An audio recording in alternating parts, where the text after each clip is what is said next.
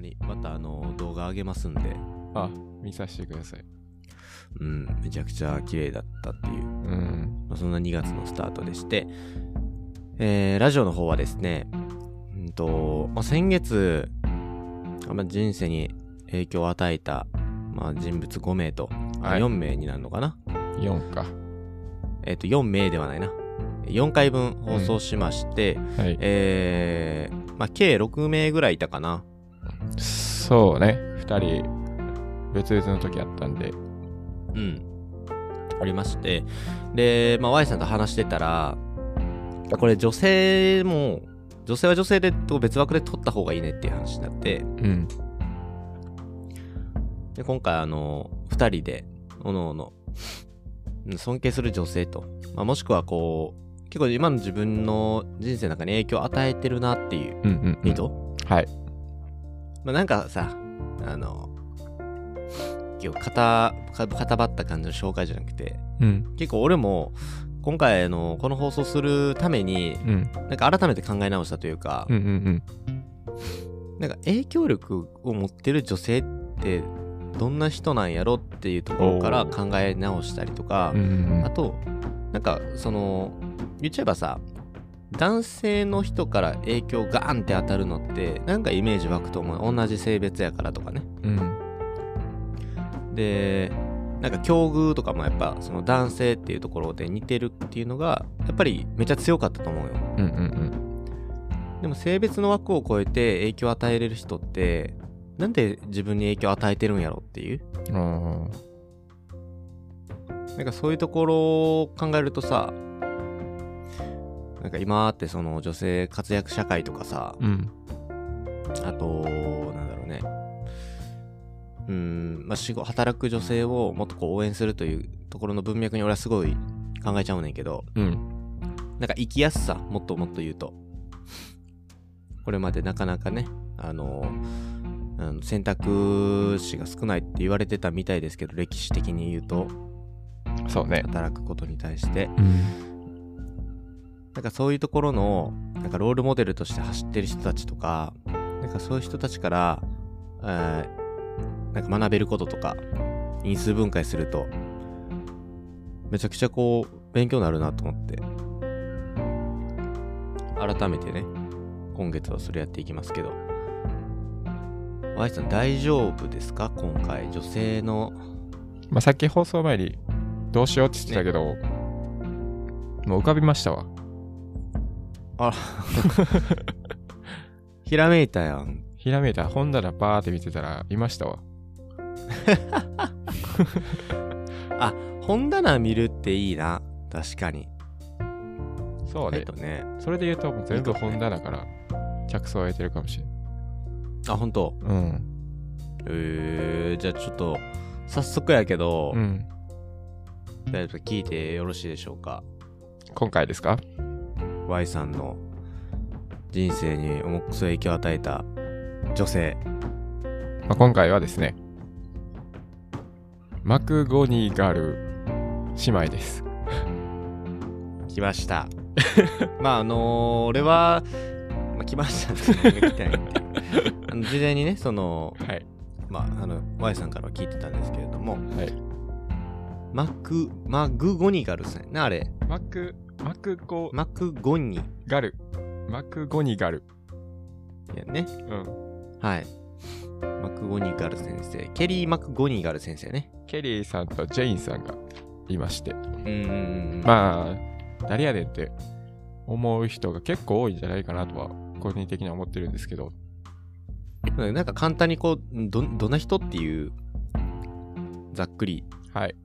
紹介します言いまとす、ケリーさんはですね、うん。えっ、と、まあ、スタンフォード大学の心理学者で、はいはい。で有名な本で、スタンフォードの自分を変える教室とか、スタンフォードのストレスを力に変える教科書といった、えー本を出されていまして、はいはいはい。有名ですね。そう、これ結は構有名な本だから、あーあの人かってなる人もいると思うんですけど、うん。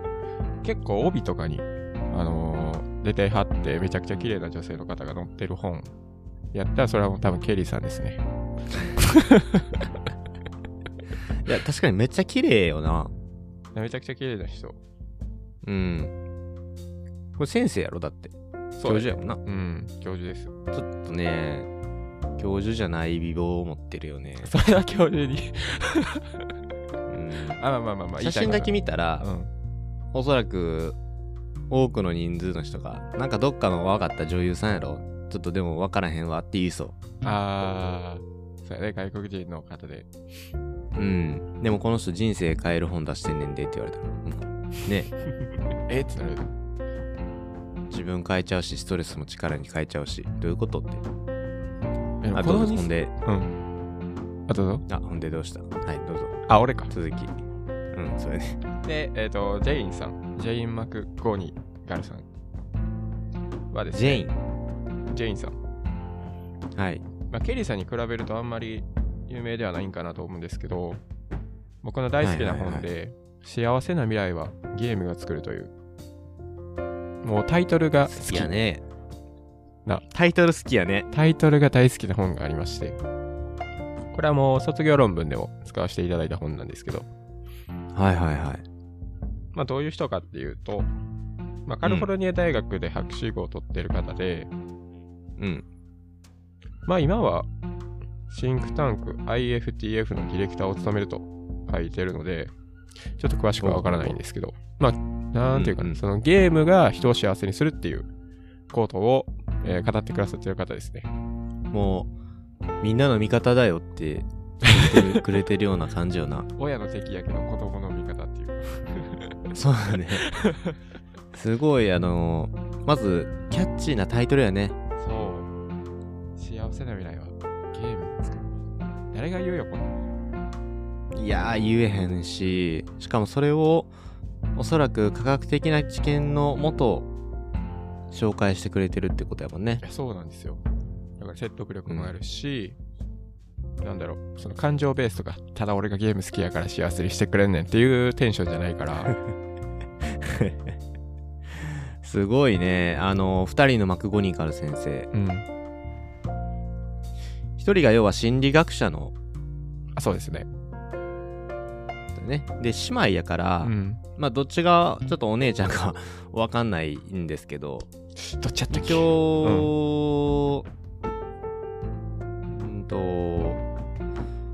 わかんないですね。うん。まあ、そう いや、もしかしたら、ジェインさんの方かな。ちょっとこの辺りは、また、えー、要、小ノートに貼っときますけれども、すいません。姉妹の人が、うん。こう、二人とも、なんですか、研究者というか、うんうっんていうのも、なんか珍しいなと思って見てました。うん。そうね。それで言うと、俺これ、姉妹で知らんと本買ったからな、最初。そうか、そっかそっかそっか。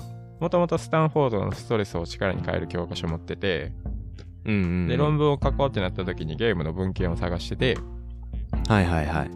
で、まあ、幸せな未来ゲームを作るかって、あれ名前一緒やんと思って、名字が。まあ、マクゴニカルってあんまり聞かへんもんね。そうで、日本では聞かないですね。うん。これすごいよね。心理学者と言ったら、あのー、Google で調べるとですね、うんまあ、ゲームデザイナーっていう風うんうんうにんジェインさんは書かれてて、はい。これまああのー、2人から、まあ、もしかしたらこれもう別々で 紹介するぐらい分厚いのかなと思うぐらい影響を与えてそうなんやけど、うん。うん。まあ、まずそのケリーさんはい。心理学者の、うんねケリー・マクゴニガルさんうんで僕もねちなみにその本も読んでるし、うんあとえっとねケリーさんは えっとね俺テッドが最初なんよねテあーッドトークありますね。うん。最初、こう、大学生の2年生の時かな。うん、あの、あるイベントでた、あの、プレゼンをするってなった時に、うんそこをきっかけにテッド動画をむっちゃ見るようにはいはないはいりまして、うんで、その時に、えっ、と、このケリーさんの、えっ、と、ストレスを、えー力に変えるうん。うん、多分そのプレゼン内容だったと思うけど、それ見て、あてかあのプレゼンの練習してたにもかかわらずめちゃくちゃ勉強にな って、えー本を買ったといううんのを記憶してまして。読めよね、スタンフォードの自分を変える教室とか、あのーあとストレスを力変える、運動の、あと運動の科学もあったかな。ああ、出てましたね。最近、えーありますけど、うん。なんか、僕も影響を受けてる人物でもあるし、うん。こう Y さんが特にうん。なんかあのケリーさんにこう影響を受けたってこう思ったきっかけとか、そうですね。うん、好きになって今もこう尊敬するっていうなっている、うん。なんかその理由というか、ななんかそういうの。もぜひ知りたいなと思ってまして。まあ、大きくはですね、うんその、自分の中のストレスの概念が変わったっていうのがめちゃくちゃ大きいですね。おストレスの概念ね。うん。だからもともと、ストレスってなんかどんなイメージだったの、だから、それで言うと。やっぱりストレスを持つことはいけないとか害っていうイメージが強くて、はいはいスはトい。レスは避けた方がいいってずっと思ってましたけど、うんこのスタンフォードのストレスを力に変える教科書では、そのストレスっていうのを、まあタイトル通り力に変える、自分のものにするっていうことが書かれてて、うん。はいはいはい。で、そ、それを知ってからっていうのは、まあストレスを感じた時でも、それをなくそうとか、避けようとかするんじゃなくて、どうやったらうまく使えるんかなっていう考え方になったっていうのは、これすごい人生にとってプラスかなって思ってますね。いや、もうめっちゃ俺も同じやわ。なんかストレスってさ、あのー意識しだすと、なんか、ほぼほぼ人間って毎日ストレスかかってるやん。いや、めちゃくちゃかかってると思う。ね。うんなんかいろんな種類のストレスさがあるわけやん。こう、身体的なストレスっていうと、こう、痛みというか、なんかそれこそこう、さっきもなんかちょっと、撮る時の雑談してたけど、寒、寒いからうん。出れへんとか、なんかあれもストレスよね。そうそうそうそう。であとうんあと精神的なストレスやね。やっぱり現代に多いのは。ありまとすね人間関係もそうだし、お金のこととかもそうだろうしいろんなこう心理的なストレスが、えーかかっている時にやっぱストレスってなんか溜めない方がいいよストレス発散っていう言葉があるぐらいうん。溜めたらダメだしなんとなくこう悪いものっていう印象強いよねいや、強い。もうずっとそう思ってましたね。だからそれをこう活かせるというかうん。力に変えようっていうあのまあその思考が素敵よねそう。えその発想があるかないかで、全然過ごし方変わってくると思うな。うん、実際に変わってますかやっぱり。あ、変わってます、変わってます。すごい変わってます。ん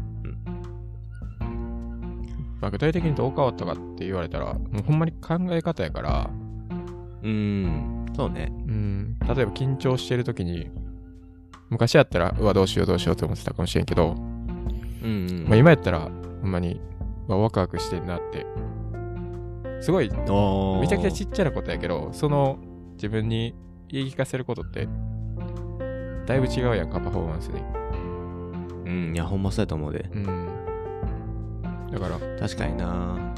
俺そうは、ストレスの考え方が変わったっていうことだよね。そだうからね。、概念が変わったと。うん。すごい人生にとってプラスになった考え方ですね。そうね。なんかこう、部分部分で、こう、ここが変わったというよりかは、概念が変わってしまって、自分のライフスタイル全体に影響を及ぼしたってイメージよね。あ、そうです。おっしゃる通りです。テッドトークスも、あの、ストレスと友達になる方法っていう、確かね、ああ、いいキャッチタイート ルだやったよね。なんやと友達になりたくないわな。確かに。いや、慣れへん もん、最ぐ初らは。いね。うん。距離置きたいもん、やっぱストレスは。うん。で、ケリーさんの、えーストレスを変える、ストレスを力に変える方法っていうところは、うえーん。分かったんですけれども、うんえーまあ、Y さんの論文にも使いました、ゼリーさんの方ですね。はい。まあ、なんやろ。すごい稚拙な表現になるけど、うん。やっぱり今までそのゲームって自分にとって幸せなんかなって考えてたんですよ。うん。ただ、はい。それをタイトルが回収してくれるっていう 幸せな未来はゲームが作るっていうタイトルを見ただけで僕はもう、あ、ゲームって自分にとっていいもんなんやっていううんうん。確信を得られまして、はい。それ肯で、定されたね。そう。今まで自分にとってやっぱゲームって、なんだろう、マイナスなイメージ強かってんな。大好きやけどもちろん。うんうんただそれが覆してくださったことで、僕の人生はもう、晴れました。うん。もうゲーム好きには本当にたまらんそう。で、そ報れ告が、よね。そのなんかまあ一時ゲーム脳っていう話流行ったじゃないですかあったあった。そのゲームをやりすぎるとゲーム脳になるよって、まあ、親から落とされた人もいると思うんですけど、なるほどしやな。あれ落として、まあ、実はそんなゲーム脳っていう病状はなかったんですけどうーん。それはやっぱり、まあ、ゲーム脳っていうそのなんか研究チックにゲームがダメだよって言われた時期があっはたいはいはい。ので、まあ、それを信じてた僕もいたんですけどゲームのって本が出てるんよね。知らんかった。そう、ゲームのっていう本がいて、森さんやったっけ森な。森さんっていうう。ん。えまあ、本当は実態はなかったですけどね、それは。ー、そうなんやね。その辺はちょっと俺知らんわ。なんかやっぱ、あの、共通言語でさ、やっぱうんゲームのなるぞとうん。言われるやんか。言われた言われた。ねゲーム脳ってめっちゃやっぱ要はマイナス表現で使われるよねそうそうそう。だから前頭葉が成長した時にうんうん弱った状態になるみたいな。えー、怖っめっちゃ怖いよな。そんなんもう親からしたら取り上げるし時間制限もするし、うんそらするわないや、それはしちゃうよね。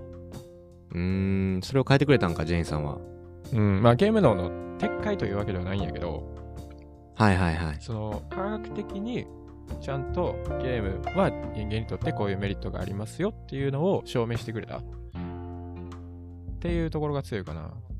スーパーマンやんけいや、もうビッグスーパーマンやと思って。ゲゲーム界ゲーム界のパラダイムシフトを起こした人物ですよねだから そう。いや、絶対だって、すごいなゲームはいいもんだって、感情ベースで喋っちゃうやんか、誰もが。いやもうほんまそうやと思なんでいいのって聞かれた時に、だって俺好きやもんって言いそうやん、みんなう。うんだってそのね銃撃戦とかねうん。あのーあ、まあ、RPG はすごいわかるかな。まだその、も、物語があるし、自分が主人公になった気分で、ああーのー進めるというので、まあ、あの、俺も RPG やってたりするからわかんないけど、例えばその、なんだろうね、銃撃戦のゲームとか、今、なんか、あるよね FPS も脳にというかうんうんうん判断力というか、なんかそういう見方もできてあのポジティブな意見が増えてきててすごく俺もあのあ時代俺の時代に来てるなと思いながら千春あのの時代に来てんねんけどそう俺の時代に来て ないそうじゃない時はやっぱそのなんかあんまこうラジオで言ったらあれやけどその要は人を銃で撃って何が楽しいのっていう話やまあ確かに。でもそこじゃないねんって言えへんかってんななんかこっちとしてもそうやな。なんか競い合うことというかうん。でゲーム、まあ、その銃撃戦とかでやれば戦略をその瞬時瞬時で考え直さないといけないとかなんかいろいろ今やからこう言語化できんねんけど、うんうんなんかよしじゃあこれで行きましょうって言ってゲームあのーああいうオンライン上で、まあ、人対人やからさあんな、うん。うんん。そうやな。うん、なんか俺とか営業職やってても思うけどなんか改めてその予定調和なことって起こらへんのよねうんうん。毎回違うもんね。そう対人のものってうんうんだから瞬発力の筋肉使えないあの鍛えないといけないんですよ基本的うにん。うは、んうんうん。確かに。それってめちゃくちゃこうなんか飛ぶかもわからないけどゲームでめっちゃ身につくなと思ってた俺はずっとあー。ただそれを言葉にしたところでな、やってない人からすそると。うだ そうそうそうほんとそうでしかもゲームやりたいこじつけやってあー、言われそう。 ね言われるじゃん、うってん、めっちゃ言われそう。言われたらまあそうやけどっなるよな。てやからやから顔真っ赤にしてば言ってんねんみたいなその ゲームはな実はなこんな子でっていううんやっぱね、一般人がそれ言っても、やっぱそうなっちゃうよね。誰も聞いてくれへんからな。そう。でもこういう、あの、ジェインさんみたいに、研究者の視点から紐解いてくれてるのっていうのは、なんかこう、表現が正しくないかもしれへんけど、援護射撃してくれてるなって、めっちゃ思う。ありがとうって言いたい。そう、でっかい後ろ盾になるんですよね。なんかこう、Y さんはまあもちろん卒論とかでも使って、まあ、いろんな側面で、あの、恩恵を受けていらっしゃると思うんですけど、はいはい。なんか実際にこの本を読んでみて、うん。あのーまあ、ゲームに対する思考が変わったのは、まあ、もちろんそうだと思うんだけど、うんなんか実生活の中であーなんかどういう変化があったのかなとかそういうのは聞きたいなまあこの、この本でゲームはなんで人を幸せにしてくれるのかっていうのが書いてるんですけど、うんその一つに、ゲームでは楽しい失敗ができるっていうことが書いてあって、おーめっちゃその表現しすぎちゃうそう。めちゃく楽しちゃい、失敗ができるそう、楽しい失敗ができる。だって、まあ、うん例えば、まあ、マリオとかやっても、うんうんまあ、死んだところで別に、くそーって、あんまり ならないじゃないですか、うん人生が終わるような失敗ってないじゃないですか。 確かになううんん、ならへんならへん だから、その、たとえ、ダメだったとしても、またやり直せるっていう可能性が、わかる、あるじゃないですか、ゲームって。あるわ特にマリオとかそうやもんうん。また同じステージ。死んでも大丈夫ってそうねそうそうそうそう。やっぱそれは、人生でもそういう考え方ができるかなと思ってて、あーなるほどななんか、そっかそっか失敗ってどうしてもいや絶対やったらあかんっていうイメージがあるかもしれないんですけどうんうんうんその小さな失敗、まあ、楽しい失敗とまではいかへんけどうんやってみてすごい小さな失敗やったら重ねていいなっていう風に思えたかなっていうのはありますね。なんかすごいこう素敵な変化してるなって思って聞いててうんうんなんかいやこれ多分間違ってるか分からへんけどなんかレジリエンスが伝わってんのかなってああレジリエンスだいぶそういうなそれで言うとなケリーさんの本でもレジリエンスの鍛え方書いてあるし。そうよねうん、なんかその一気減るっていうやんマリオとかってあ息減りますね。スマブラでも言ったりするかあ息減りますね。うわいやもう一気減ったあと2気あるやんあの感じやろ言ったらあ、そうそうそうそう。 あの感じ。その失敗してもうん。あのー、あ一気減ったっていう捉え方が人生の中で編集できるといいよね自分の頭の中でそうそうそう。ゲームオーバーじゃなくて、あ、息減った。一気減ったうん。で、全部、気がなくなったとしても、もう一回戦場には立てるっていう。そうよねうん。ゲームオーバーはないもんねないと思う。なんかえこれってさあこれ Y さんに聞きたいねんけどうん。あのゲーム理論にもなんか似てるのかなって思って聞いてましたこんな本ではあ出てゲきたんですーかム理論はゲーム理論の話とかは来ないっすね。出てこへんねやなんか結構関係してんのかなって思ってたわああ、ゲーム理論は、まあ、経済学の話やからな。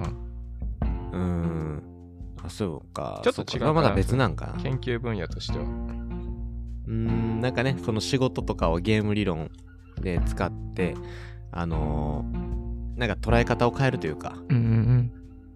そういうのはあったと思うけどなるほどねあんま関係ないんかまあ、そうね。その、まあ、ゲームに対する体の反応とかの分野やから、今年らは。ああなるほどこの人はか、ジェインさんは。うーんなんかゲームを使ってさうん。教育とかそういう話とかにもつながっていきそうなあああるちゃんと書いてあるああちょっと書いてあるうんありがとうござい ます。一発出しました。なんかその、ゲーム、これからのなんかゲームって言うとすっごいこう、なんか大大ごとな うんテーマであれやねんけど、うんなんか Y さんがゲーム、うんこの本を読んで、なんかこれからのゲームこういう風な捉え方になってほしいなって、もしくはこう、日常生活の中で、はいはいはいなんかこんなゲームの形というか、姿になってほしいなっていうのはある。あーうーんまあやっぱり俺らが親になった時にゲームって素敵なもんやでって伝えられる世の中になってほしいなっていうのはある。うーん、いや、むっちゃ素敵やと思う、その状態って。うーん。やっぱりどうしても親になると子供にあんまりゲームさせたくないっていう感情になるんかなとは思うんやけど、あー、でもそれってなんでなんやろな。やっぱりそれはそう自分の中でゲームで時間を無駄にしてきたっていう自覚があるからじゃないかな。あ、俺は違うで。あー時間の無駄に、たでもあるよね。そう言ってる人はそうやんね。うん。え、うん子供にさせないっていうことは多分そういうことやと思うから。そうよね。なんかその、一個さ、あの、ゲームをやって、あの、お金の話とかにもなってくると思うよね。うんうん。ああ。お金かかりますもんね手に職をつけるというか。うん。で、その、親世代の人たちっていうのはゲームを職にしてる人たちって、言ったらクリエイターの人とか、うんそ。れこそゲーム会社に勤めてるうん。人っていう認識が強いから、なんかそういうのって、なんか、ただゲームすればいいだけじゃない、いい大学行かないととか、そういうのにつながると思うよね。ああ、確かに。でも今っていろんなこう、あのー例えばゲーム実況っていう、まあ、YouTube っていうようなプラットフォームもあるし、うん。で、なんだろうね、e スポーツとか、まあありますねそういうなんかイベントごととかも、うん。よりこう、フォーカス当たるようになってきたりして、うん。一時期なんかフォートナイトのニュースとかすごく有名になってたよね。賞金何億円とか。あ、そうそうそうそうそうそう。で、なんかそういうのがあると、なんか俺らの世代が親になった時とかはなくなりそうよね。ゲームに対するこ、なんか従来の固定概念、ステレオタイプっていうのは。うん。そうであってほしいな。でもだからといってさ、うん。やっぱ気持ち的にはさ、うあの、そんなずっとやってほしくないなって俺も思うね。そうやね。うん。な俺もで思うそかのもしれん。うん。なんやろ、教育が必要なのなって改めて思った。だから、このあーゲーム俺らにも。も必要やし、うんそうそのやっていく子供たちにもゲームっていうのはなんかいい面と悪い面っていうのもうん。ちゃんとこう教えてあげることが多分必要な時代になってくるんじゃないかなと思っててこれまで悪い面しか聞いてなかったくないねいや、ほんまにそうやと思う。えなんかそういうのってなんか一個社会かもうすごいなすごい話なんだけ ど社会課題やななんかゲームの価値観で変もえこなれいか要なはジェインさんのねジェインさんの本からするとんゲームってざっくりやけどごめん俺も読んでへんから適当なこと言えへんけど、うん。なんかざっくりそのいい面が多いんやでっていうことを伝えてはるよね。あそうそう。なんだろう、ゲームをすることで、こういうメリットありますよとか、こういう風に感じられるから、あの、ゲームは楽しいんですよっていう。うーん。そそれを、すごいようね、それほんと。それを現実でも移し替えましょうっていう 話もありまして。なんかこれすっごいなんか可能性を感じる話やとは思ってて。この本、結構前の本やから、もう、最新の研究とかでもう一冊出してほしいぐらいやな。こそうなんや。いつの本なんちなれみに。 2011年の本やね。へえ、あ、もしかしたらちょっと変わってるかもね、いろいろ。うん。だって、ハードが変わってるやん。まず。そうね。2011年ねって、何世代やろ、あれは。えっと、今から10年前、ちょうど10年前、うん。Wii だとか、から中学生じゃんほんまに。中学生やったらい PSP やとか。ね、中学生やね。そうね。で、今から4年前が大学なった時、うんで、えー、高校吹っ飛ばして、あ中1とかちゃうんだから。せやな。うわ、中1の時に出出た本これ。 うん。うわ、中1の時にい親や、に伸見びせなたかかっったたな。な。机の上にポンって置いときたかった。 置いてきなかった な。読めって。何これっつって「幸せな未来はゲームで作る」っていう本が書いてあ って「なんじゃこれ」って言ってなんかあんたの幸せねって言われそう何が言いたいのってやりそうやけど読。めるはずもないのに中学生が確かに中学生の時出会えへんな、これは。なるほどねだから中学生の時そう違いってあるやん中学生の頃からのいや全然違うな。何してた中学生の時ゲームあ僕は PSP やってましたね。あ、同じくプ。ロスピとか、ウィーレとか、いやな、RPG とか。であれちゃう、俺ゲームキューブもやってた。中1でゲームキューブやってたあ、やってたやってた。ほんとゲームキューブもやってたし、うん Wii もやってたし、なああ、そうね。んかいろいろやってたわね。 PS、あの時は3かな ?2 かな ?3 か。あの、3持ってたら、うん。神やったな持ってなかったまだ2とかが、うんそういやでも3はね、俺持っててん。だから。だから俺神やったわ。あ、神やったんかい。 自分神やったんかい。うん俺神やったわ。家に来たいっていう人が多かっただから。あー、まあ、集まるな、PS3 を持ってる人に。 PS3 持ってたら集まるよ。集まるなあいつんち PS2 やけど、俺んち PS3 やわ、言うて。うん。集まるわ。何のマウントやろうと思ってたけ ど、うん確かになあのー、で中3ぐらいからかなうんあのグリーやったっけあー中携帯、ガラケーのな。 3そうガラケーのゲームが、流行った。まあ、ゲームというか今で言 うなんか SNS みたいになってるのかな、アバターを作ったりとかして、はいはいはい。ゲームで遊んでたよねあったわー、懐かしい。うーん俺初めてプログラミングしたんグリーやわプログラミングしたん。うんあのハイパーリンク作ったりとかおう。他の記事に飛んだりするというか、なんかほんま初期、あーまあ、プログラミングっていうのかわかんないけど、う講義でいうプログラミングだよね。ん。うーん。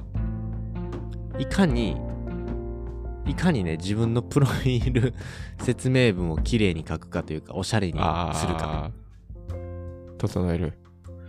だってソースコード手打ちやで、スマホで。あ、そうなんや。そうそうそうそうそう。で、自分が作ったページとか記事にハイパーリンク作って飛ぶっていう、今やったら自動で作ってもくれるような、うんそういうやつ。せやな。あれ手で入力してたわ。ええー。ガチやん。ガチでやってた。なちょっと脱線しちゃったけど、あの、要はハードが変わりつつあるやん、今って11年の時から比べて。うん、全然違うと思だからその、そのジェインさんが書いた本の中と、今とでどう、どう違うんやろうなっていうのは、なんか、Y さん的には、わ、分かったりするなんか、ここは多分違うな、みたいな。う。えー。え宿題にしていいで大すか枠は多分、まあ、全然、あの、あの宿題に、ぜひしてください。あの、結構この、あの、結論はあんま変わらへんと思うねんけど、うん、ああの、この場合こうなりそうっていう仮説は多分出てくると思うねんな。あ例えばスマホに変わったやん、ゲームが。あ変わったで、今 AR、VR 出てきたやん。出てきましたで、よりオンライン化が進んだやん。進みましたねこんだけ変わったら多分なんかね、そら人に与える影響変わると思うよね。せやな特にオンライン化と、えースマホは、うんまあ、多分これは大枠なんかに一緒なんかもわからへんけど、あ絶対変わると思う。一個あるオンライン化が広まったことによってうん。あちょっとしんどなったかもしれんなゲームは人にとってあー、そうなんや。そのえー従来は据え置き型やったやんかはいはいはい Wii とかプレステとかでそれのいいところって何かっていうとうんその場で友達と一緒にゲームができるっていうはいはいはい。こといや、わかるわ。うん、あれあの瞬間ってめちゃくちゃゃ楽しいやんかあれめっちゃ楽しいよな。そう家で集まってみんなでスマブラやったりなあプロスピやったりっていうはいはいはい。ただオンライン化が進んだことによって何などうなったかっていうとその顔も知らない相手と戦うことになったんですよね戦いました。でその顔の知らない相手と戦って負けるとこれ、まあ、感情ベースになっちゃうけどめちゃくちゃ悔しいんですよね確かにな。知ってる誰人っていうやつに負けんもんな。そう。ほんまに顔も見たことない。だから、その知ってる人とやるのと、知らない人とやるのでは、その感じ方っていうのが全然違うんですよね。そっか。確かにな。知ってるやつに負けるっていうのは、ある程度こう、臨界点がなんかその、超えないというか、あいつやからっていううん理由が結びつきやすいもんね。そうそうそう顔も浮かぶし。うん。だから、その、まあ、ゲームのゲームを幸せにやる方法の一つとして、身近な人とやる、身近な人と一緒にやるっていうのも一つの条件にあったんですけど、それがうん。できる環境が減ってきたっていうのは一つあるかもしれないですね。ああ。その、リアルの共有というか、あ、そうそう。リアルのつなそうがいうこり、とだよね。一緒にやるっていうあ。ーまあ、オンラインでも知ってる人とやる分には全然いいんですよ。はいはいはい。つながれてるから、うん、社会的なつながりがあるから。ただ、全く知らない人とやるのは、まあ精神上、あまりよろしくないっていう、あるかもしれないですそうかね。そうか。やっぱそうなんや。うん。確かに、民度低いもんね、みんな。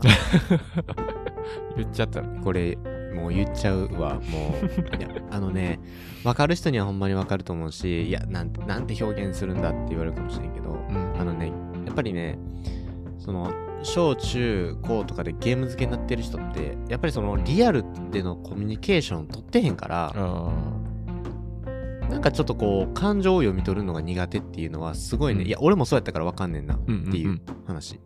中学生の時とかバリゲームやってたしう、ん。人と絡むことなんて、もうあんまその少なかったし、うん。なんかそれはね、弊害なんやろなって、一面はあるわ。そうね。だから知ってる人とゲームはやった方がいいな。だからリアルとオンラインの融合が一番ベストってことやね。ああ、最強。ね。あ、だから、あーどうもりとか、集まりとかめっちゃいいんじゃん、あれ。あれ、あつ森神やな。知ってる人と同じバー共有してさ、うーん。やったことないんですけど、 どうもり。いや、ごめん、俺もやったことないから大丈夫やで。安心 して。あの、え片方やったことあるっていうのは結構こう、片方無理しなあかんけど、両方やってないから、あ両の 方やって、うん、大丈夫。想像ベースでしかないけど。あれやろ、動物で楽園作 んやろ。ちゃかだっけ。まあ自分の島を作るみたいな感じやな、つもりは。いやね、なんかこう、終わりのない、ゴールのないゲームっていう風に聞いておりますけど。ああ、確かにあれゴールないな。ローンの支払いぐらいやもんな。なんかゲームの話もまたこれ別撮りでしたいね。ああ、ほんまやな。めちゃくちゃしたいな。のきつないけど、いろんなこうゲームある中で、うまあ、ただ今回で言うと、あのーだいぶね、いろいろゲームの話もなって膨らんできましたし、ジェインさんやったりケリーさんの話、なんか Y さんがすごいこう影響を受けてるなっていうのは、ん。わかりましあのーた。やっぱ改めてうん。聞いてて感じました。人生の考え方変わってますから。うん。なんか今回あの、ああの、俺のは来週持ち、うんもうこんな時間で持ち越しますと。はい。けどあのーゲームの話ですとか心理学の話とかやっぱこう日常生活に触れている、えーもの、まあ、心理学なんてあの心の土台になってるような学問ですからうんなん。かそういうものになんか自分の概念とかもしくはゲームで言ったら自分が普段これまで触れてきたものの見方を変えてくれるとかうんうんなんかそういうきっかけを与えてるこの2人の女性ってなんかほんま強いなって思ってえ、めちゃくちゃ強い聞いなて。ましたうん。なんかもっともっといそうだねって、なんかそうね1回目の放送からないけど。で本当にこの場があったから、振り返ってみて、この二人影響を受けてるなって思ったけど、もっといるうな。ん。もっといるんだろうね。うん。いやー、いい、今日1回目の放送やったなと思って、勝手にちょっと感想っぽく終わっちゃうねんけど、申し訳ないね。えー、では、2月まだ、ねあと4回ありますから、えー、お楽しみにってことで、来週はね、うんと、まあ、じゃあ今回喋れなかった僕の分を、はい。撮ろうかなと思います。ちなみにね、今日話そうと思ったのはね、カルメン・デロリフィチェっていう人ですね。カルメン・デロール・フィーチェさん。はい。ね、読めないでしょ。読めないでしょ。 まあ、ファッションモデルなんですけれどもうんあ、そうなんだえーまあ、歴代最年少で「防具っていううん超有名雑誌の表紙を飾った人でもあり、ほうえー最高齢の現役スーパーモデルですねへー89歳なんですけどああ、強いな。もう、もうすごいでしょ。もう、うん。いザーやっ、てするでしすごい。